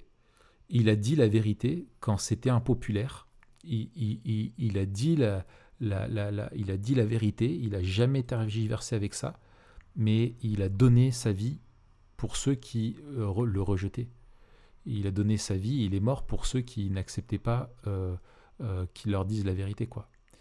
Euh, et, en fait, c'est maintenir la vérité biblique qu'on a, a énoncée jusqu'à présent, mais le faire avec, euh, avec amour, euh, vraiment dans la forme de ce qu'on va, va communiquer. Mon quatrième point, et je pense que c'est un des, des, des, pièges dans lesquels on peut tomber, il faut, enfin c'est pas un piège, mais c'est ce qu'il faut faire, pas tomber dans le piège de se limiter à la, à la problématique du genre. En gros, il faut aller au-delà du problème du genre. Hmm. Euh, l'appel de, que nous lance Christ et le, message de l'Évangile ne concerne pas principalement le genre et la sexualité, c'est un appel à mourir à nous-mêmes et à nous soumettre à Christ et à marcher dans sa lumière. Le, le, le plus offensant à propos du christianisme n'est pas l'enseignement qu'on va, que, que, tu vas avoir sur le genre. Le problème d'un problème d'un transgenre, c'est pas un problème lié à son à son identité, identité sexuelle. C'est c'est son problème, c'est le péché. Ah, c'est son péché le problème. Et donc il faut aller au-delà de la question de, de son problème, c'est pas qu'il a qu'il est homosexuel ou qu'il est transgenre ou qu'il a ceci ou qu'il a cela. Son problème, c'est qu'il est pécheur. Et, euh, et, et, et j'aime euh, cette phrase de Rosaria Butterfield euh, qui était une lesbienne militante qui s'est convertie au Christ. Et elle, a dit quelque chose que je trouve excellent. Elle a dit euh, Je n'ai pas été sauvé de mon homosexualité. j'ai été sauvé de mon incrédulité. Hmm. Et, et c'est ça, le, et, et c'est ça, il faut, le- il faut pas s'attaquer aux symptômes, il faut euh, s'attaquer à la cause. Et donc, D'où l'importance de l'évangile. et exactement. Et en fait, il faut pas se focaliser donc dans nos discussions. Et si la personne vraiment euh, se focalise là-dessus sur le genre, moi j'ai envie de dire, mais prends un pas de recul et, et- et parle de la condition humaine déchue, que- que- que- qui est universelle. Parce que la problématique du genre, elle n'est pas universelle. Il n'y a que certaines personnes qui sont concernées. Mais on est tous concernés par le problème du péché. Euh, donc il faut euh, en venir là. Et pour moi, bien sûr, euh, il faut euh, appeler à un repentir, c'est le cinquième point, à un repentir authentique. Euh, il, il faut, il faut appeler à la repentance. Parce que tu ne peux pas venir à Christ et faire l'expérience d'une vie nouvelle sans repentance. Hmm. Et, et- et il faut déterminer, il faut avoir de la sagesse, ça rejoint au premier, premier point, d'avoir la sagesse de comment conduire les personnes à, la, repentance. C'est essentiel et c'est complexe. Euh, mais il faut euh, euh, vraiment chercher à, conduire les personnes à un repentir authentique, de dire bah, de, vouloir changer de sexe n'est pas ce que Dieu veut. Euh, ce que Dieu veut, c'est que tu aspires à quelque chose de plus profond, c'est avoir un nouveau cœur. Et notre péché, c'est de vouloir se rebeller contre Dieu et de vouloir le rejeter et de ne pas vouloir vivre sous sa seigneurie. Et ton salut est de euh, te placer sous la seigneurie de Christ. Alors bien sûr, lorsqu'on se convertit, euh, il peut avoir une vision du monde qui met du temps à évoluer. Il peut y avoir des... la, conversion n'est pas une, solution forcément instantanée et définitive aux, souffrances liées à la confusion euh, sexuelle. Elle sera définitive, bien sûr, on l'a dit, à la, résurrection, euh, ça c'est sûr, mais en apprenant à marcher avec Christ, à, rentrer dans une, dans, à le suivre vraiment, à se mettre euh, sous son autorité et en se repentant et en, en- et en plaçant sous sa seigneurie et en amenant toutes nos pensées captives à la vérité de l'évangile, alors il va réformer petit à petit notre vision, euh, notre vision du monde euh, et va nous guérir et va nous permettre de changer vraiment et de, vivre une réconciliation euh, avec nous-mêmes, avec notre propre corps progressivement. Et, voilà quoi, c'est ça, il faut, il faut ça, et ça doit passer par, par la repentance, par se détourner de so- sa soif d'autonomie et d'auto, euh, euh, d'auto-assignation, d'autodétermination et de se placer euh, entre ses mains. Hmm. Voilà Mathieu pour ce que j'ai à dire. Excellent. Moi, je rajouterais un petit point et un gros point. Peut-être le premier point, le premier point, ce serait de, euh, de développer une théologie de la tentation qui est peut-être plus solide que ce qu'on a d'habitude. Oui, Euh, Très vrai. de- D'habitude, euh, on parle pas beaucoup de tentation, on parle beaucoup de péché, on parle pas beaucoup de tentation et on parle pas beaucoup de, de, de, de- de résister à la tentation. Et, du, et, et on confond tentation et péché et du coup, les gens qui ont des tentations se sentent coupables de les avoir. Mm. Euh, les tentations sont dangereuses, mais en soi, elles ne sont pas péchées. Euh, Jésus a été tenté euh, sans jamais pécher. Et Ouais. donc, on, on doit apprendre euh, à, à bien réagir à nos tentations. Et c'est là tout le combat, à mon avis, de, de, la, sanctifi- de la sanctification. C'est justement de, de grandir dans la, dans la maîtrise de soi et de se laisser transformer euh, dans justement notre gestion de, de la tentation. Euh, et donc, ce serait dangereux de, de faire croire ou de taire euh, les tentations ou de faire croire qu'on n'en a plus et qu'en devenant chrétien, euh, on Mm. devrait ne plus avoir de tentation. Et du coup, il y a une, une aliénation encore plus grande, à mon avis, qui peut se créer chez des personnes qui euh, peut-être euh, sont, sont, sont chrétiennes, sont nées de nouveau, mais à qui l'on dit qu'elles elles ne devraient plus vivre aucune tentation. Ouais, ouais, tout à fait. Euh, et donc c'est terrible. On, Ouais. on met un poids euh, On met un point Ouais, sur, sur des personnes qui souffrent déjà. C'est ça. Et il y en a même qui, qui, du coup, doutent. mais est-ce que c'est vraiment une conversion authentique s'il a encore ce, ce et, et en fait, et c'est une très mauvaise alors compréhension de la, la- la théologie de la tentation et de la sanctification. Et ça, ça, ça t'as tout à fait raison. Et le, le gros point, euh, c'est la, la dimension euh, communautaire. Euh, Oui. C'est absolument nécessaire de- d'accueillir dans la communauté et aussi d'éduquer euh, et de conduire les, les personnes de notre communauté à, à accueillir parce que euh, il y a une dimension rédemptrice, il y a un aspect rédempteur de la communauté. Ouais, ouais, ouais. Et, ce- et ce rejet. L'église, c'est le lieu où on peut venir euh, euh, et, et être aimé malgré ce que nous sommes, parce que c'est ce que nous vivons tous dans l'église en fait. Euh, et donc on doit rappeler aux chrétiens qui sont pires, bien pires que ce qu'ils pensent être, pas meilleurs que ceux qui nous visitent, et le seul lieu où on peut vivre des relations de paix, d'harmonie, de réconciliation avec des gens qui ne nous ressemblent pas. Euh, et, et- et- et déjà, si on a ce témoignage d'harmonie, de paix, d'amour dans, dans notre accueil, euh, alors je di- dirais que l'évangile peut être entendu. Ouais. Euh, mais comment prêcher l'évangile si en fait on est moins bien traité dans l'église que dans le monde? Ouais. Euh, Et- et- Si l'église n'est pas le lieu où, où- où le pécheur est accueilli avec amour, Ouais. je, je, je sais pas où il le sera. Et, et tu as, et il faut, et alors tu as, tu as raison. Et là, tu parles pour une situation qui serait euh, mise en lumière. Mais tu as Oui. des personnes aussi qui ont des luttes euh, secrètes, Tout à fait, tout à fait. qui n'osent pas en parler. Et, et donc il y, a une- il y a une responsabilité, je pense, pastorale euh, vis-à-vis de ça, où il faut que les gens puissent avoir la certitude que quel que soit leur péché ou leur lutte, elles seront accueillies avec, euh, grâce, avec l'amour de Christ et, l'intégrité vis-à-vis des Écritures. Et euh, il faut faire très attention au... euh, parce que quand tu crois qu'il n'y a personne qui, souffre avec cette tentation-là ou ce péché-là, tu peux avoir des blagues euh, ou des façons de t'exprimer qui sont euh, vraiment euh, juste euh, pas admissibles, quoi. Sauf que tu te Mm. permets de les avoir parce que tu, tu sais pas qui a ça. Et moi, j'ai des personnes qui ont pu me témoigner qui luttaient, par exemple, avec l'homosexualité et qui se retrouvent dans un groupe avec des chrétiens où tu as des mecs qui font des vannes, tu vois, là-dessus, et elles se sentent hyper meurtries et se disent, mais jamais je pourrais partager ça avec qui que ce soit parce que vu comme ils en parlent, et, et je pense que les responsables et les chrétiens matures doivent reprendre ceux qui se permettent euh, d'avoir des, phrases comme ça, des blagues euh, euh, homophobes ou, ou des, discours voilà, qui sont de, condamnation, de jugement, de moquerie vis-à-vis de, quel que ce soit le, type de péché avec, pourraient, avec lequel d'autres pourraient lutter secrètement. Quoi.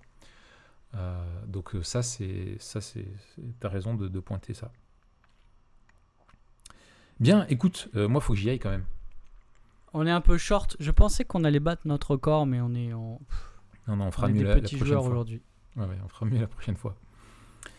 Voilà, en tout cas, si vous avez euh, des, des, des, des- des retours à nous faire sur euh, cet épisode, n'hésitez pas Ouais, en ouais, commentaire de l'article ou euh, sur SoundCloud.